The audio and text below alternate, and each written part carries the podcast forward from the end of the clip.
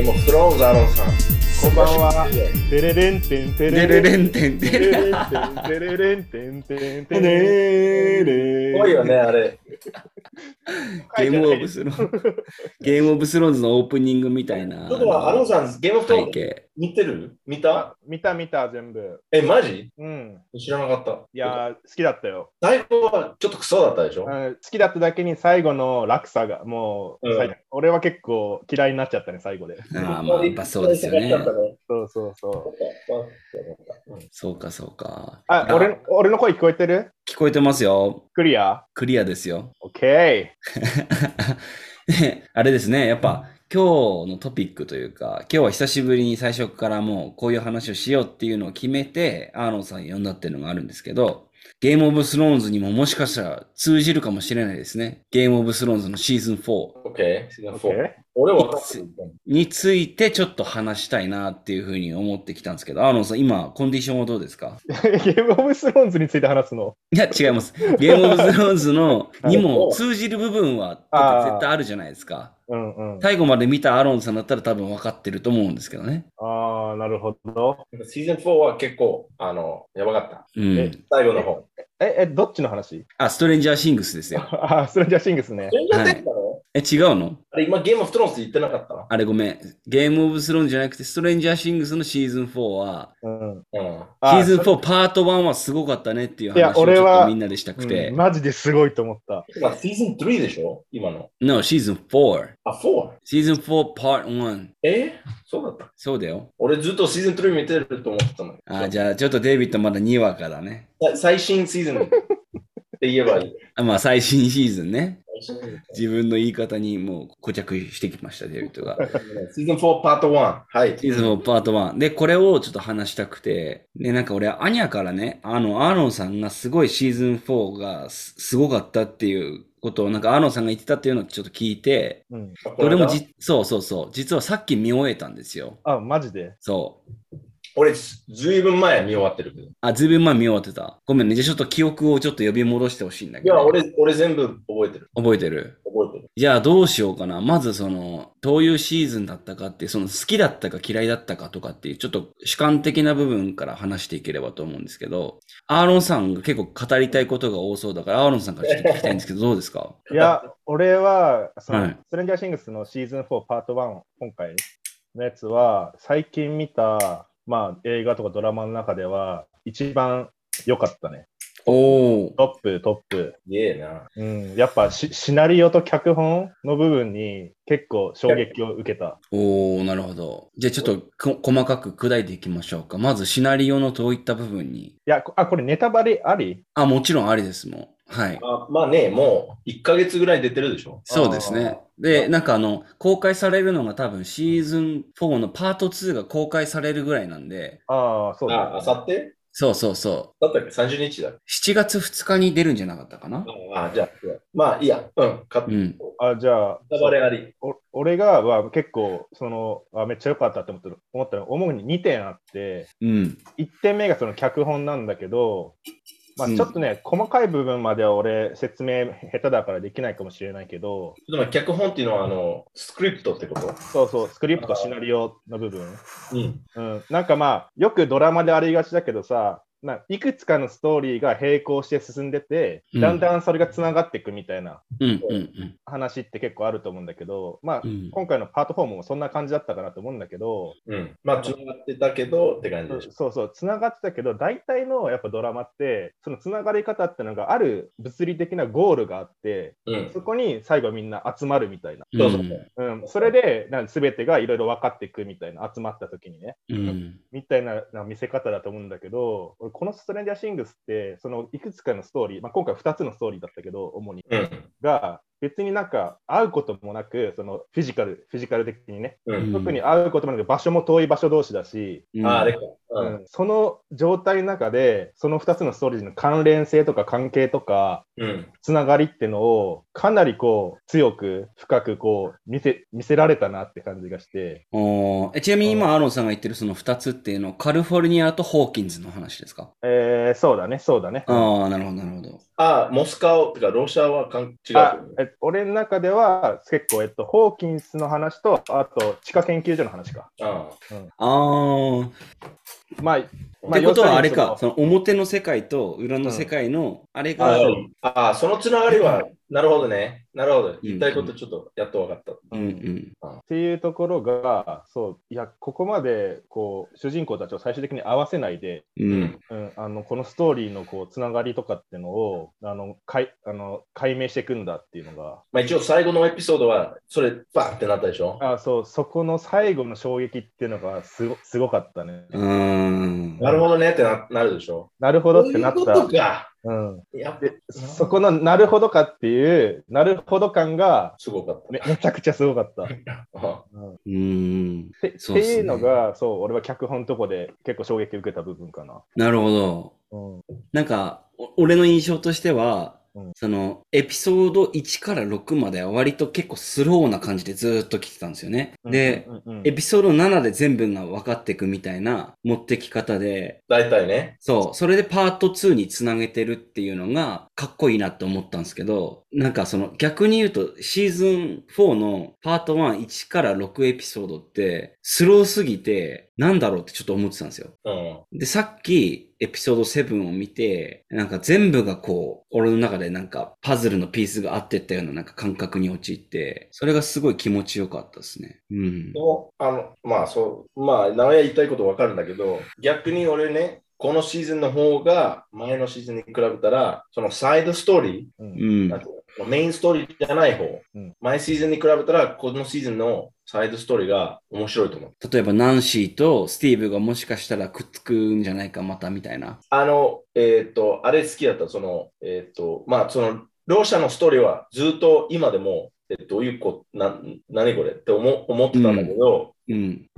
あの、その最後のこのシーン、あの、その、戦かせられたシーン、ふんふん。あ、デモゴルゴンとホッパーか。そう、と、その前、なんか自分の足なんかしたじゃん。あの、あ、ホッパーがね。あここう、なんていうの、それ。あの、足を拘束されてて、うん。で、線路を作る、うんなんか、スレイバリーみたいにやらされてたけど、うん自分の足をわざとこう切って、そう。だから俺、それ好き、めっちゃ好きだった。それなんていうか、その、 Cold War ってわかるでしょ？うん、冷戦だよね。だから時代的に、それつながってるじゃん。その時代の問題で、うん。あもうメタファーとしては俺見ちゃうんだよ、これ、全部。あーえ、その当時の冷戦とかそういう状況に対するメタファーとななんだっけ。脚脚本だっけその、うん、うん、うん。脚本ね。これ、その、書いてる人、 metaphor、これ全部 metaphor って分かってきた、俺。ああ、だ、でこれもしかして全然気づいてないんだけど、そのアンダーワールド、なんていうの、その反対うんの。世界、あれうんなんていうんだっけ、アンダーワールドじゃないでしょ？あーなんて The other い side?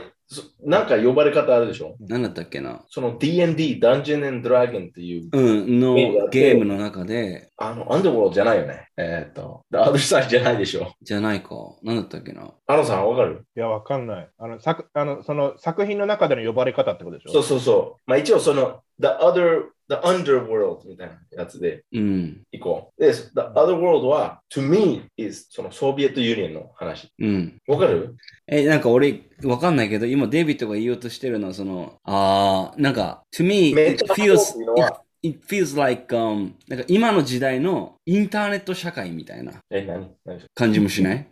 や、俺それわかんない。インターネット社会って何？その、キャンセルコーチャーとか、そういう。インそう、インターネットの中でしか存在しない、対面しない世界みたいな。あ、そう、そういうふうに捉えられてるの？あら、I'm too high. あ、ちょっと今、一回トイレ行ってくるから、ちょっと話しててください。いやでも、あのさん、俺言いたいことわかる？あメタファーの部分はわかるよ。そう、その80年代の時は、うんアメリカとソビエトユニオンは結構、うんうんあのいろいろテクノロジーとかで戦ってて、うんで、この知らない、えー、と世界っていうより主義あるじゃん。コミュニズムっていうのは、うんあれなんていうの日本語で？コミュニズム。えー共共産主義？そうそうそう。共産主義はアンダーワールドじゃないけど、その知らない部分がそういう世界。うんで、それ誰が作ったってなってくると、うんあなんか言いたいことわからなくなっちゃったんだけど、まあ一応そなんとなくニュアンスはわかるよ。だからそのロシアのストーリーは、うんそういう意味で、あの、パラレルで走ってると思う。うんまあ、あれだね、裏の世界は多分アップサイドダウンかな。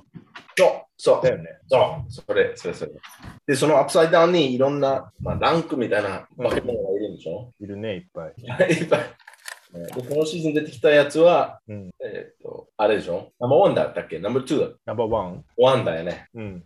It's almost like もうキリスト教って感じや、これ。あの、キリスト教？神様の God のナンバーワンの angel、天使がいて、でこいつはもう underworld に飛ばせられた。うん飛ばされた。まあ一応、うん、2点目は、ごめん。いや、でも、デイビッドの言おうとしてることはなんとなくわかる。いろんな metaphor が感じる。うん。たただの Upside Down 世界がいる、このゲームがいあって、うん。見てるっていうところだけじゃない。うん。なんか言おうとしてる、その書いた人。うん。でそれこれからわかると思うんだけど、うん。いろんなメタフォー見えちゃう、俺。じゃあ今のデイビッドが分かってる中のメタファーとしてさ、なんか何個か挙げられるものをちょっと教えてもらっていいの？じゃ今言ったよ。 Cold War でしょ？だから一つ。コールドあ。ああ、冷戦が一つ。like まあ、その、good and evil, heaven and hell。うん。うん。二極的なその価値観だよね。なんかその、いい悪いっていう。うん。シーズン7もしかしてこの悪いやつのサイドはちょっと分かってくるんじゃない？と思う。うーん。うん。なんだっけそうだね。まだちょっと謎が多いもん。え、なんかその good or bad みたいなことで言うと、その警察っていうのがすごい悪いって描かれてて、子供たちがいいって描かれてるよね。うん。とかもあるしな。あれ？いや、それ分かんない。あ言いたいこと分かるんだけど、悪い子供もいるんだ。あ、子供の中にも悪い子がいるっていう。でもさ、あのシーンで、うん。あのさ、その、覚えてる？その、えっ、と、名前忘れたんだけど、やばい、あの、アスホーガイ、fucking asshole の人。あー、えっと、あ、ユリユリだっけ？いや、違う違う。あの、アスホーだから、その新しいキャラで、キャラクターで、あの、バスケチームのキャプテン？そうそうそうそう、バスケチームあの名前なんだっけ、いたよね。忘れた。でも、それ見たら、その、どうやってなんか死んだ？うん。あれ、あれ死ぬのみた？いな。でも、いきなりなんか、The Devil って言ってるでしょ？悪魔。うん最初は信じてなかったね。そう。だから、なんかそこで宗教はちょっとか入ってきたと思ったんだよ。うんメタファーとして？メタフォーはずっと思ってて、いきなりこうなったから、ああ、そういうことかって思った。うんでも俺の見見方はちょっと違うから、ごめん。うん全然関係ないかもしれないけどさ。そうそうそう。いやああ俺、俺が今から言おうってすることは全然関係ないかもしれないけど、あの、ベクナがさ、人を殺すときさ、こう、宙に浮かん浮かぶじゃん。ベクナ自体が。うん。あれなんかでも十字架に吊るされてるキリストっぽいなって思ったけど。でしょ？あこういう感じで取れる、なんか、こう言って、なんか、it's weird. It's like, うん。なんだと思あ、なるほどね。う。うん、でも、たまたま可能性も高いんでしょ。うんそうだね。うんいや、アーロンさんもずっと思ってたっていうよりも、今言われて、そうやって言われてみればっていうのを思い出した感じですもんね。うん、まあそうだね。そまあ、そっぽいなと思ったけど、そこに関しては別にキリスト教のつながり見えなかったから、ああ、なるほど。うん、単純にそうっぽく見えるよなっていう話。だけど、狙う人は、大体、なんか落ち込んでる人じゃない？うん。なんか、うん。え、なんかこのドラマのターゲットは多分3、40代で、で、子育てにちょっと悩んでて、多分8歳から14歳ぐらいの子供がいる人をターゲットにしてると俺は思うんですよ。なんで？え？だって、8歳から10 14歳ぐらいの子供がいる人からしたら、あ、いあの、昔はそう。そう。俺たちはこうだったなって気持ちももちろんあるし、大人になってみて自分って子供たちに対してどうやって接してあげてられるんだろうみたいなうん。ことをちょっと考えるきっかけになるドラマだから、だから3、40歳のネットフリックス見たら、もうずーっと見ちゃうような世代というか、子供もちょっと離れかけてきたし、夜は自分の時間があるっていう世代に対して、結構マーケッ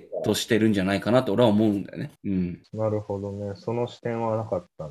うん。うん。まあでも確かに思春期のなんか子供と、あと大人のこういざこざとか、うん、うん。そういうのは結構描かれたり、描かれたりするよね。はい。私、あの、俺の中で結構象徴的だったシーンが、あの、ホッパーがロシアの刑務所の中で、うん。あの、ゲームオブスローンズで出て、出てきた、フェイスレスガイみたいなやついたじゃあ、ないですか。そうそう、ジャケンだね。そうそう。バラアルボ・モルグーレスみたいなこと言ってた俺、最初は、あれ？このなんかちょっと似てるけど、そうじゃないから、発音ももうロシア語だから、そうだね。喋り方も同じだから、あ、そう。だからあんまり気づきにくかったけど、まあ俺も結構序盤で気づいて、で、見てたらなんかその、シーズン1、シーズン4パート1の多分一番最後のエピソードで、一番最後のエピソードの前のエピソード、シーズン4の いいよ、別に言わなくてもいいよと。エピソード、エピソード6の、何分出たとか 何十分目。最後ら辺でさ、あの、実は俺は、あの、あの怪物の正体を知ってるから、このライターと、このウォッカさえあればあいつを殺せるみたいなこと言って、二人で笑い合うシーンあったじゃないですか。あったあったあった。うんうんうん。あのシーンのちょっと前に、俺の娘はこんな症状で、みたいな。で、俺の息子は、実はこんなやつでさ、みたいなことを語り合うシーンとかもあったじゃないですか。うん。だからああいうのってやっぱりその、80年代を生きた今、8歳から14歳ぐらいの子供たちを子供として持ってる親に対して結構グッとくるものがあるんじゃないかなと俺は見てたんですよね。まあ、そのテーマが結構出てくるんだよね。うん子供はもう俺とあんま関わりないとか。うんうんうん。うん。だからそういう意味で、その3 35歳、40歳の人に向いてるかもしれないね。そまあ、子供だったらどうでもいいって感じでしょ。う。うん。だからその辺のマーケットを狙ってるんだろうなって見てて思い思ったんだよな。うん、俺そ、それだったら、まだコブラ界の方がよよりそっちを感じるけどね。ああ、なるほど。うん。確かに確かにそうかもしれないですね。うんだからそれにもっと、ただ懐かしさとか、こういう、なん、高揚する気持ちみたいなのをやるんじゃなくて、普通にストーリーとしてのおもろ、面白さとか、うんグロさとか、もうちょっとなんか人間の内側をえぐる部分みたいなのを表現したのが、なんかストレンジャーシングスなんじゃないかなって思いますね。ああ、なるほどね。確か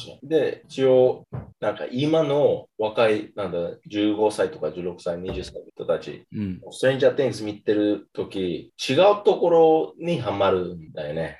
ああ。You know what I mean? あの、ああ、かわいいねとかそういうところとか、あと、なるほど。80年代リバイバルだって気づいてないぐらいの世代ってことか。今のはや流行りが。まあ、俺らはね、は90年代でしょ、うんあのジェネレーションなんだっけ ?Z? 俺ら Z だっけ？That's way too far.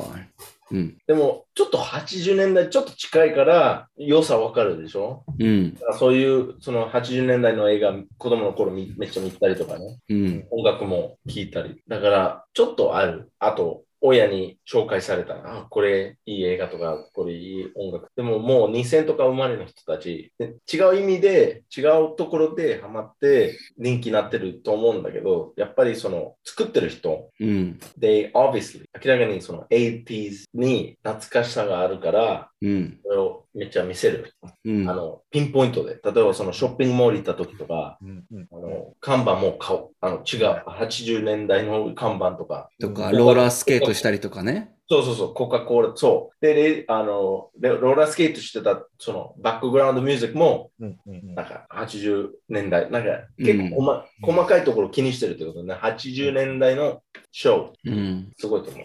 お俺は自分がもし80年代生まれであのカルチャー経験してたら、うんそれほど80年代のカルチャーに今憧れを抱かないかなと思ってて、うん。自分が。90年代生まれで、やっぱ経験したことないカルチャーだったり、こう、だったから、うん。それに対してと憧れがあるというか、あ、そんああ、なるほ。ど。知ってはいるけど、触れたことはないっていうから、そういうところの憧れですよね。そうそうそうそう。ギリ手の届かい。ないところにいる憧れみたいな。うんうん、そういう憧れかなっていう気はする。やっぱなるほど80年代いいもんね。だとしたら、ら、だとしたら俺らが憧れる世代なんでしょうね。30歳ぐらいの。う。うんん、俺俺は少なくてもそうかな。うん。デイビッドもあれだよね。なんか、社会人になってちょっとぐらいの時に、ハブに行ってさ、一人で80年代の音楽聴いて飲んでる時期あったよね。ああ、あったね。あったね。うん3ヶ月ぐらいだったけど、あったね。送ってきたもんね、俺になんか急に。俺今さ、ハブで80年代の音楽ヘッドホンで聴いてでるんだもけど。それなん、なんでっていうか、あの、俺、うん子供の頃、バックグラウンドで聞聞こえてた音楽、あまり気にしないじゃん、子供の頃。ああ、そう。じゃあ、もう、リフレイン、リフレインみたいな感じなんだね。馴染みがあるけど、うん。別に、あ、この曲いいとか、そ、そこまで考えてない子供がいて、俺ね。なるほど、なるほどで、。それは、まあ、親が流してた音楽うん、うん。とか、どこ行っても流してた音楽。うん。で、この年、まあ、ちょっと年取って、なんか、じゃあ、ちゃんと聴こうとなると、いや、これめっちゃいいよって思ったんだよね。ああ、なるほどね。できるだけ、at least、少なくとも、なんていうの、せめてそのヒットを知りたい。だからそれで、やっぱり飲みながら気持ちいいやん。その、あの、音楽聴くね。そうだね。だから、それ知るため、知るため、 alone time が一人でいる時間が必要。あと、うんお金も必要。うんあと、まあ、雰囲気は、まあハブ、自分の家でよりハブの方がいいかなと思って。うん。なんかそこで 80s ミュージックちょっとなるほどね。 Daryl and Oates とか、なんかわかんない童貞っぽい音楽ね。童貞音楽ナンバーワン。 TOTO のそんな famous じゃない曲とか、えー、アフリカとかじゃなくてもじゃなくてもう 80s の時代のやつとか、あの、もう本当に、まあ、Spotify の 80s プレイリストがあるんで、うん。めっちゃいいよね、あの音楽。いや、80s の音楽はいいね。めっちゃいいよね。めっちゃいい、めっちゃいい。あの、うんしうん、俺も作ってるもん、自分で。80s プレイリスト。自分で作ってるんですか？自分で作ってる。うん、俺めっちゃ好きやん。あーちなみに、おのおのの 80s 音楽で一番好きな曲発表しません？なんか一回。ちょっと全然話題からそれちゃうんですけど。そこまで考えてないんですよ。My favorite song. でも、probably Man Eater for me. ん？Man Eater. マンイーターうん。誰の曲？あ、それ Daryl Notes じゃない？ダリルオーツの、あの、歌えばちょっとわかるかもね。Oh, there she comes. Watch out, man, she'll eat you up. Oh, there she goes. She's a man eater. ちょっとわかんかも。わかんなかった。で、で最後、最後のところはサクソフォンが来て、めっちゃいいよ。えー、マンイーター。ダリルオーツのマンイーターね。うん、今、今調べたら、えっ、と、あ、サバイバルゲームって聞いたから、ちょっと。あ うん、あ、そう、Darrow and Oates。Horu and Oates。Man Eater。うん。めっちゃいい曲だよ。めっちゃおすすめする、二人に。で、じゃあちょっといつかカラオケで歌えるようになろうと思います。いや、ちょっと、直江の前で歌ったことあるんだけど、気づいてないだけだと思うよ。うわ、なんかデビッドショック受けてそう。それも誰も、誰も、この曲知らないのかって感じ。ああ、その時にね。うんごめんね。ごめんごめんごめんごいや、いいや。そんなもんだよね、でもカラオケ。でも、このシーズンの曲めっちゃいいんじゃない？えーっと、ケイト・ブッシュの、あ、まあ、とかね。ランニングアップザヒル。そう。あの曲めっちゃハマった、俺。いやーよ、いいね。ケイト・ブッシュがこうなってる。アロンさん、わかる？その、その曲。いや、わかんない。え、その、んなんか、まあ、ネタバレ言ってるかな。その、死にそう時があったじゃん。あの、マックスがね。マックス。あら、お墓のとこね。でも好きな曲があって。はいはいはいはい。かかったね。あ、あれの、あれのやつなの。はいはいはいはい。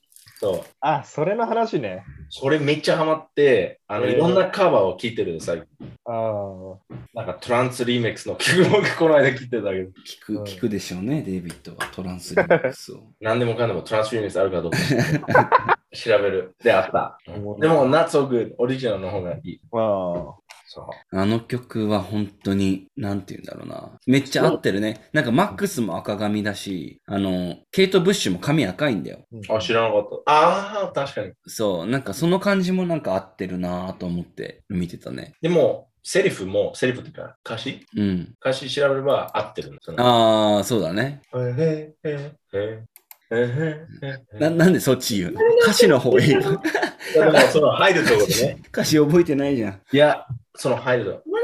If I could make a deal with ああ、そうね。Make a deal with the God. そう Take it out of the fence. うん。いや、ごめん。アロンさん、2点目言ってないまだ。ごめん。そうだね。そうです。失礼しました。いや、全然いいんだけど。え、2点目言っていい？おお願いします。が言ってください。俺ね、そう、脚本が1点目で、2点目は、俺ね、ナンバーワンの演技がめっちゃ好きで、あえ、あ。本当？うん。あの、ブロンドフェゲッガイですよね。そうそうそう。そうそうそうそ演技好きだったの。う。うん。なんで？え、なんか、どこが？うん。底知れない感じというか、うん。なんかさい、なんか見た目も態度も発言もいい人なのか悪い人なのかなんか全然わかんなくて、あああ。なるほどあ。ね。俺ずっと悪い人と思ってて、うんでも最後の方は、あ、あいい人か。あそうそうそう、そう思わ、何回もこの人いい人、悪い人みたいな思わされて、それが結構、本当に毎回思わされたから、うん。結構、あ、ハマっちゃったね、あの人の。あなるほど。ね。うんで、なんか、うん。で、最後は結局悪い人になるじゃん。うん。まあ、わかんないよね、まだ。あ、まあ、わかんないけど、あの、あのパートの中だとそうなった時の、うん。最後の、まあ、いろいろな人を殺していくでしょ。う。うんん。うんあの辺のなんかこう、サイコパスみたいな感じ、クレイジーな感じの、危機迫る表情が。そうそうそう、あそこは結構、わすげえなって思ったね。でもな、ちょっとわかわかる、気持ちわかるんじゃない？ちょっとだけ。どえ誰の気持ち？ワンの？ワンの。あの、あ、そうそう、さ最後は、その全部いろいろ分かってくるから、納得できるんだけど、そこに至るまでは全然なんかこの人、そのぜいい人なのか悪い人なのかっていうのが分かんない。うん。どっちにもなんか思えるなみたいなとこの、結構なんか絶妙な感じに俺は感じて。それ一番まだわかんないのは、なんでずーっと我慢してて、いきなりそんやったのかなあの人殺し。だから、イレブンだったら自分のこと手伝えるって思ったんじゃない？あ、二人でだったらって。そう。他のやつはみんな弱いけど、イレブンは強いから。二人でだったら、we can あそれで別に首からチップ取れたからって意味じゃなくて？あ、それもあるね。それもあると思います。それでもそれが一番ですよね。チップは一人で取れなかったってこと？まあそうう。いう、そういう設定だよね。もうこうやって、こうやってやればいい話ですもんね。こうやって。まあそうだね。それか、それ11やってくれれば、味方にするって。ああ、なるほど、なるほど、なるほど。すごい頭いいんだ、じゃあ。もう一人分ぐらいの力があればいけるって思って、イレブンがもしこれを取れたら、俺がやるときだっていう、その証になるみたそいうな。そうそうんまあ、その11が取れた力というよりかは、考え方、あ、まあどうだろう、境遇にだいぶ、だいぶ共感してたような感じしたけど。うん。う。でもさ、お今思ったんだけど、結局その、アップサイドダウンのポータルに開けた誰か分かって、分かったんじゃん。うんだけど、それもあったね。その Upside Down、もともとあったところ、その瞬間で作られたところ、なんていうの ?You know what I mean? もともとあって、そのポータル開けただけか、それだ、それで作っちゃったか、それわかんないね、まだ。え、その、それ Upside Down がもともとあったかどうかってそうそうそうそう。それはもともとあったと思ってるけどね。そう、なんか、俺、どそれ説明されてないじゃん。あの、見さ見せられてないから、because ただの今のワールドの違うバージョンだけでしょ？うん、それだけじゃない。で、まあ、バカ、バカ、化け物？化け物がいる世界なんだけど、その化け物はもしかしてなんか、何？地獄？それ。地獄、うんな、な、なん、どういう世界っていうか、パレルワールドまで行かないんでしょ、そこは。なんかパラレルワールドって言うにしてはひどすぎるというかね、なんかね。パラレルというよりかは、だって時間軸的には、あでも、でも一緒だよね。いやでも、その穴が開いた時点でその場所は止まってるみたいな節がありません？だから、各々の記憶とかトラウマに紐付けられてる裏の世界っていう印象なんですよね、俺は。あでも、え、どういうこと？もう一回言って。だから、それぞれの人、うん。例えばナンシーだったらナンシーは、あの、めちゃくちゃブスな友達を失ったわけじゃん。めちゃくちゃブス。言わなくてもいいそれ。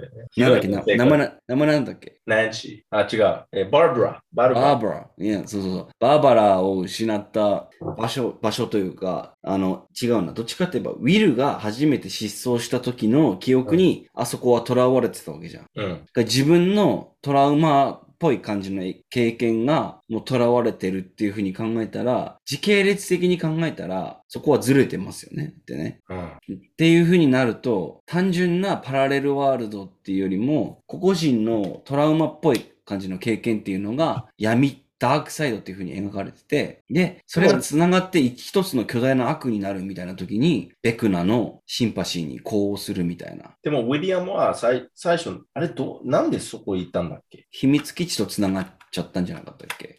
なんかトラウマとかがあったわけないでしょ、最初は。まあそうか。トラウマさせられたじゃん。だけ。じゃあシーズン4のさ、パート2はどういう風になると思う？どういう風になってほしい？ちょっと待って。あの、あのさん、うーん、いや、楽しみだよね。当然だけど。もちろん、はい。だって普通さ、シーズン4があって、うん。全部さ、クライマックスを持ってくんだったらさ、うん今回パート1、パート2あるけど、パート2の最後で全部伏線回収して、うんうんうん。どんでん返し入れて、っていうのが普通のストーリーの作り方じゃん。そうですね。でも今回、俺の体感だと、もうパート1の最後、前半の最後で、その伏線回収とかクライマックスが一旦来ちゃってるから、ああ、なるほど。うんこれを後半どう見せるのかなってのは、ごめん、予想はしてないけど、すげえ期待しているし、楽しみではある。そうですね。なんかこ、んな衝撃的な展開作っちゃって、あと大丈夫かなみたいな。山を2つ作ってるっていう想定で見ちゃうってことですよね、多分。そうそう。だうん。その後半の山が、その前半のかなり高い山になっちゃったけど、そこをさらに超えてきたら、ものすごい名作になるんじゃないかなって気が。ああ、なるほど。で今のところは11、うん。あの、そのじ事実を分かったところでしょ？過去の事実が分かったの。そう。うん。そうで、それでホッキンズを助けに行かないといけないでしょ？うんまあそうだよね。合うんだろうね。うん。だから、まあ、ベクナーと11でなんか絶対ある。まず。うん。で、そのロシアのストーリーはどういうふうにつながるか、ちょっと俺一番わかんない。確かに、ね。How are they gonna fly from Russia to the States? みたいな。まあ、それもあるし、なんかその、それが、そこに行ったから、なんかできるようになるか、うん。ああ、それはあり得るね。うん。あと、あの、あの人、新しいキャラクターがいるでしょ。あの、エディ？エエディだっけ？その、あの、ロッカーっぽい人。そう、エディだよ。エディ。それ、なんで紹介されてるの？そのキャラ、まず。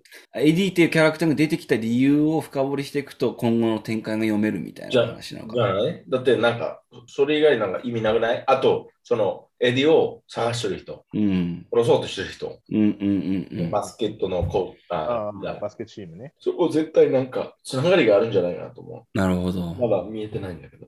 そうだね。まだエディが出てきた意図は果たされてないもんね。そういう意味で言うと。ただのヘルファイヤークラブっていうところにいたロック好きの髪長いやつってだけですもんね。現状は。ああ、なるほど。で、その辺を楽しみに見とけばシーズン2を楽しめるのかもしれない。シーズン2も6、6エピソード？あ、そこ、そこまで俺ちょっと調べてないんだけど、でも7月2日に始まる。始まるはずあ。の、始まるとか全部、いなんていうの？い一緒、一緒に出るってこと？ストレンジャーシングスってそうじゃなかったっけ？大体全部。全部、全あの、パート1は全部一緒に出てたね。ですよね。うん。だから一緒に出るんだと思う。うん。そうあってほしいな。俺さ、そのパート2の楽しみ方じゃないけど、はいもう一個ね、別の観点でのストレンジャーシングスの楽しみ方っていうのをちょっと今日プレゼンしたくて、ああ、ちょっとお願いします。すごく気になります。紹介してもいい？はいあの、これ、俺がね、ストレンジャーシングスっていうドラマを知ったきっかけにもかか関わってくるんだけど、はい。俺最初、とあるバンドの PV で知ったのね。うーん。バンドの PV? うん、バンドの、とある好きなオーストラリアのバンドの PV の、PV にあのビリーが出てて、あああ、あ、なるほど、なるほど。出てくれるの？そうそう、あの、その、その PV のは全然ストレンジャーシングス関係ないんだけど、もちろん。あそこのキャストとして出てて、コメント欄が、そのバンドじゃなくてビリーってコメントばっかになってて、あのストレンジャーシングスから来ましたとか、ビリーで来ましたみたいなコメントがいっぱいあって、なるほど、なるほど。なんだよこれって思ってあ。、なるほどね。う。うんん、ストレンジャーシングスって知ってたんだけど、でそこで知って、まあ見てはなかったんだけど、あの、涼介が面白いよって言ってたから、うん。ああ、なんかそれ知ってるわっつって見始めて、で、全部今に至るんだけど、ちなみにそのバンドはバンド名？ババンドはね、オーストラリアのバンドで、バンド名がアンガスジュリア・ストーンって言うんだけど、うん聞いたことない。うん、これ、これ、普通にいいバンド。どういう音楽あの、どういうえーフォークっぽいね。オッケーオッケー。で、それ自体もいいバンドで、で、その、今言ったきっかけになったっていう、その PV、アンガスジュリア・ストーンの Chateau って曲なんだけど、うん。そこ、それを俺ね、ビリーが出てるんだけど、ビリーの、もしビリーが生きてたらっていうアナザーストーリーの観点で見ると、うん。結構俺楽しくて、それが。ええそうこの曲出たあのシーズンとエピソードわかる？あその曲出たってのは、ドラマには出てない、全然。あ、ドラマ出てないか。うん、単純に俺、それ、ストレンジャーシングス出る前に単純にバンドの PV としてて知ってて、ビリーのことをね。なるほど。うんで、もしビリーが生きてたらっていう考え方をしながら、その PV 見ると、うん。結構俺、なんか結構来るものがあって、いや、エ、エモいんですね、アーロンさん的に。そう、エモいんだよね。その、その PV の中のビリーは、だから女の子と結構デートしてるっていう PV なんだけど、ううんもう、だから、格好的にも30歳ぐらいで、うん。ちゃんと仕事してて、こう、大人の遊び方も知っててみたいな感じで、だからその、ちゃんとビリーがあの時生きてて、あの、ホーキンスって田舎から大学、いやあの都会の大学に出て、うん。でそこでちゃんといっぱしの社会人になって、ちょっとロサンゼルスとかのいい企業勤めてます。で、30ぐらいでいい女の遊びをしてますみたいなうん。前提を置いて PV 見ると、あ、いいな、みたいな。なるほどあ。ビリーのアナザーストーリーみたいなのをなんか体感できるってこと？想像できるんだよね。で、まあ、補足で言うと、普通に曲もいいし、うんうんうん、女の子も可愛いし、その相手のね。うん。あ、はいはい。それがメインじゃない？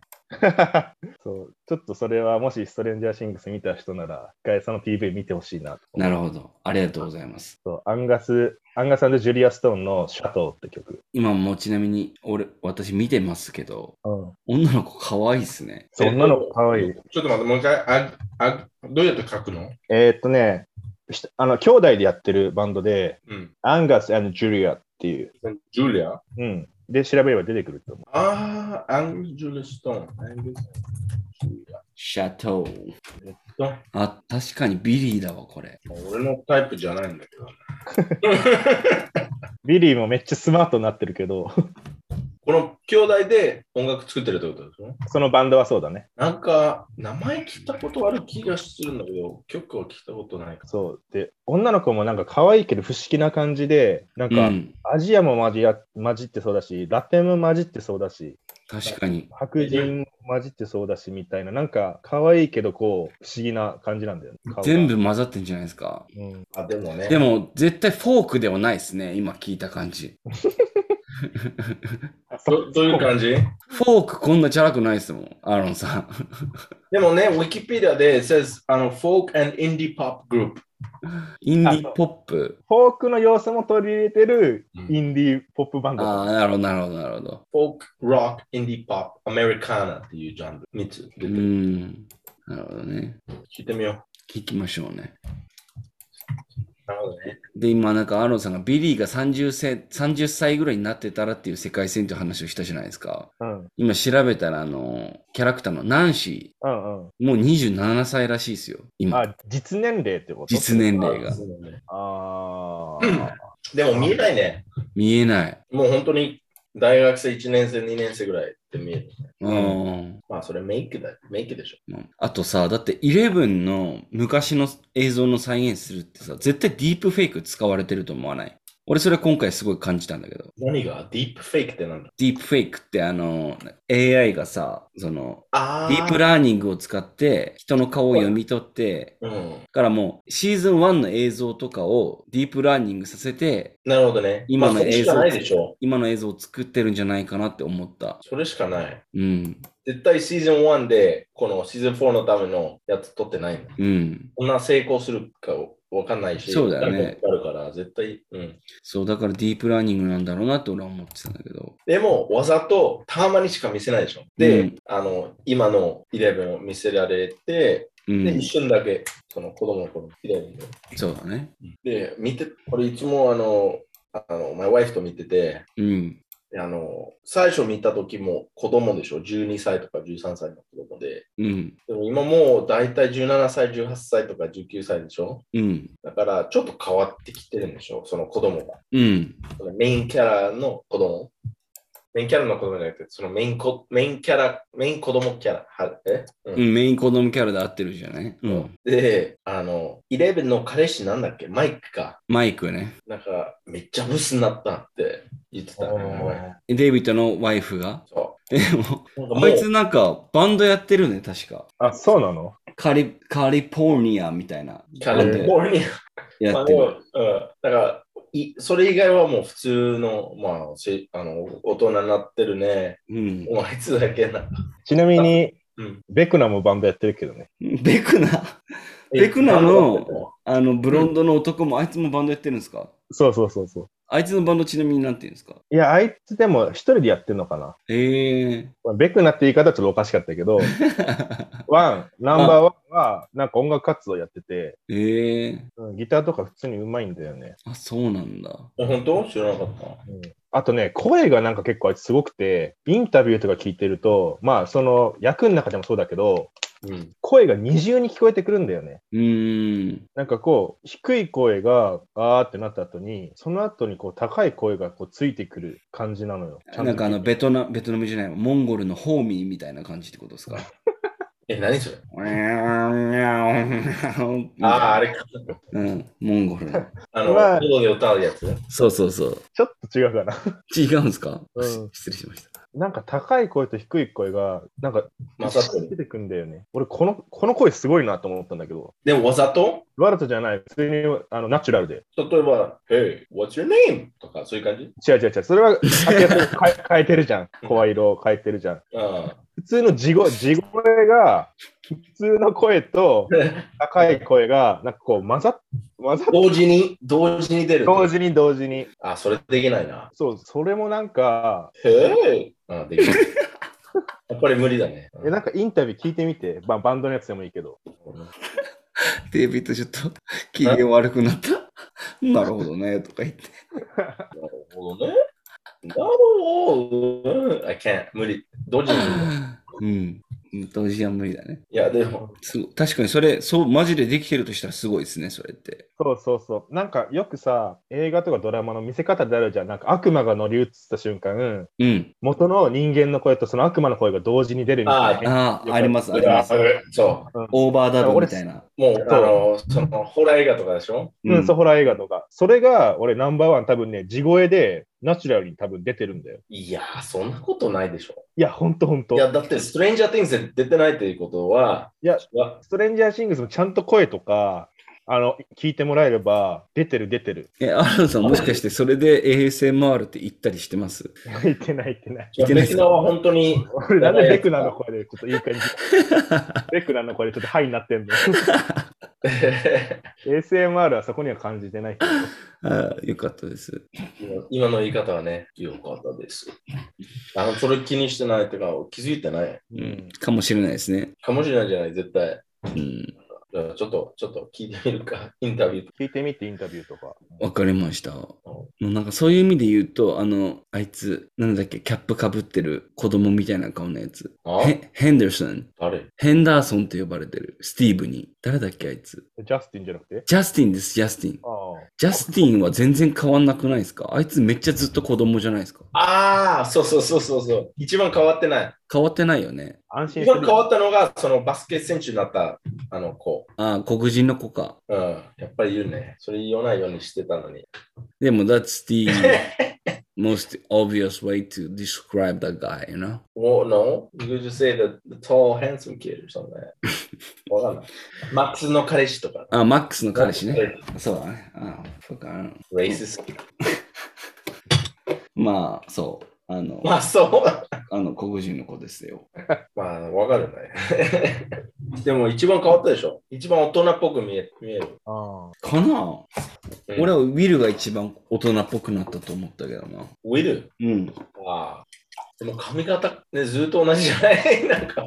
ななんか、ウィルのその男らしさというか、いや、わかるわかる。頼りがいがある感じになったってあ声が、声が、あ、まあ、それもあるか。うん、前に比べ逆に女の子はあんま変わってないね。あのそうだねとうん。まあただこ、こいつなんだっけ？その、えーっと、ユマ・サーマンの娘？ナンシーの元、元彼氏。あ、スティーブ？スティーブ？スティーブはなんか、あの、その、T シャツ着てないシーンがあるでしょ？あ、 chest hair ね。そうそう、めちゃ、めちゃ毛が入って たね。あれやっぱ80年代のマッチョ感というか、ね、そういうのがあってよかったなこれ、本当にあるから、その、セリフに入れちゃ、入れられたか、その、ストレンジャー・ティングスのちょっとジョークとして入れられたか、俺ちょっとわかんないね。ああ、なるほど。いやあれはジョジョークだと思うけど。あ、みんなでその、スティーブはちょっと胸毛生えてるから、これ胸毛いじろうぜってなって、うん。はい、ああ。セリフに加えられたか。そううんあと、あいつもよくわかんない。なんかいきなりもうマリファナしかすこあのずっとす知ってる人が。アーガイル？ああ、じゃなくて、その元のキャラクター。え、アーガイルでしょ？もともとあるキャラクター。あの、ウィルの、あ、お兄ちゃんね。そうんうんうん。なんだっけ、あいつ名前。ジョンう、ジョンじゃないよね。ジョニージョニージョナサン。やってるあ、ジョナサン。そうそうそう。あ、ジョナサンだ。ジョナサンだ、ジョナサン。じゃあ合ってたね。アニャ、アニャでしょ。アニャ。アニャに激に。顔アニャですもんね。えっと、思うの？うん、似てる。似てる？うん。ジョニーとか、なんかそれを、その、なんだっけ、あのストーリー、そう、分かってないね、まだ。でもさ、あ、そう、そうか、思ったんだけど、いきなり、なんか、トゥルーディテクティブみたいなシーンがあったでしょ？あ、一人ずつ尋問するみたいな。いや、じゃなくて、いきなりその、えっ、と、FBI じゃなくて、えっ、と、軍の人たち、あの、イレブンを見つけたいでしょ？あ、シェシェリフみたいな人たちね。そう。で、あの、その FBI じゃないけど、その元の、えっ、と、研究所で働いてたそうそうそう。警備員の人たちね。セキュリティもいるでしょ、二人セキュリティで。うんうんで、その家まで来て、そのミリタリー。うん。で、で、シューティング、いきなりバーって、あったね。ああったあった。全然ストレンジャー・ティングスっぽくないシーンが、うん。いきなりあったでしょ？うん。なんか、できるだけワンショットでやってて、あ、そうそうそう俺、そプロディテクティブ思い出して。う。うん。だからそその後、名古屋に行ったの、言ったよ。あの、その、この市場はなんか全然違うな。ちょっと暗くなったな。ああ、なんかデイビッドそう言って言ってたね。その暗くなった。って、そう。うん。うん。そう。そう、絶対今までないんでしょ？その銃で人殺して。そうだね。でワンショットって言って今思い出したのがあって、あれだもん、コブラ会のあの、体育館じゃないけど、戦闘シーンね。やっぱワンショット好きなんだよね。80年代を青春で生きてた人たちは。うんいや俺全然ワンショットとか気づかないわ、俺見てて。あ、本当ですか？うん、全部ワンショットじゃないけど、あの長い、長い、その、はいコリオグラフィー、そ。そうあ、でもこ、ここのシーン見ててワンショットだなとか、普通映画見てて俺思わないもん。ああ俺、俺すぐわかる。そういう観点が全然ない。あれ、カットがないんだけどって。うん、でも多分、あれだよね。なんか、すごいというか、すごい技なんだよね、多分。なんか作りにくい、作りにくいけど、響く、うん。あの、うん、カットがないから、もう、はいはい。本当に自分がそこにいるって感じ。うん。いや、うん、だから、うん、まあ、シーズン1はまだ1になってる俺ね。うん。でも、その次は4、今のところはね。そのランキングで、うん。シーズン2、3より今のところ好き。じゃあパート2の楽しみだということで。うまくできれば1に超えるかもしれない。うん。じゃああれですね、パート2見終わった後にまたみんなで話したいですね。ここは。そう、最終的にどううん。ええということで、えーサンデーパカクラブのストレンジャーシングスシーズン4パート1に関するエピソードはこの辺で閉じようと思います。ご意見がある方は、インスタグラムアカウント sundaybakclub までお問い合わせください。ということで皆さん、おやすみなさい。早いね。言うの早い。デイビッド用意できてなかった？できたか、できてるね。ね。できてにや。うわで、最後に何か言って一言。もう終わっちゃったでしょ。うん、まだレでもレコーディングは止めてない。もう一回言うんだけど。うん。We're not that here.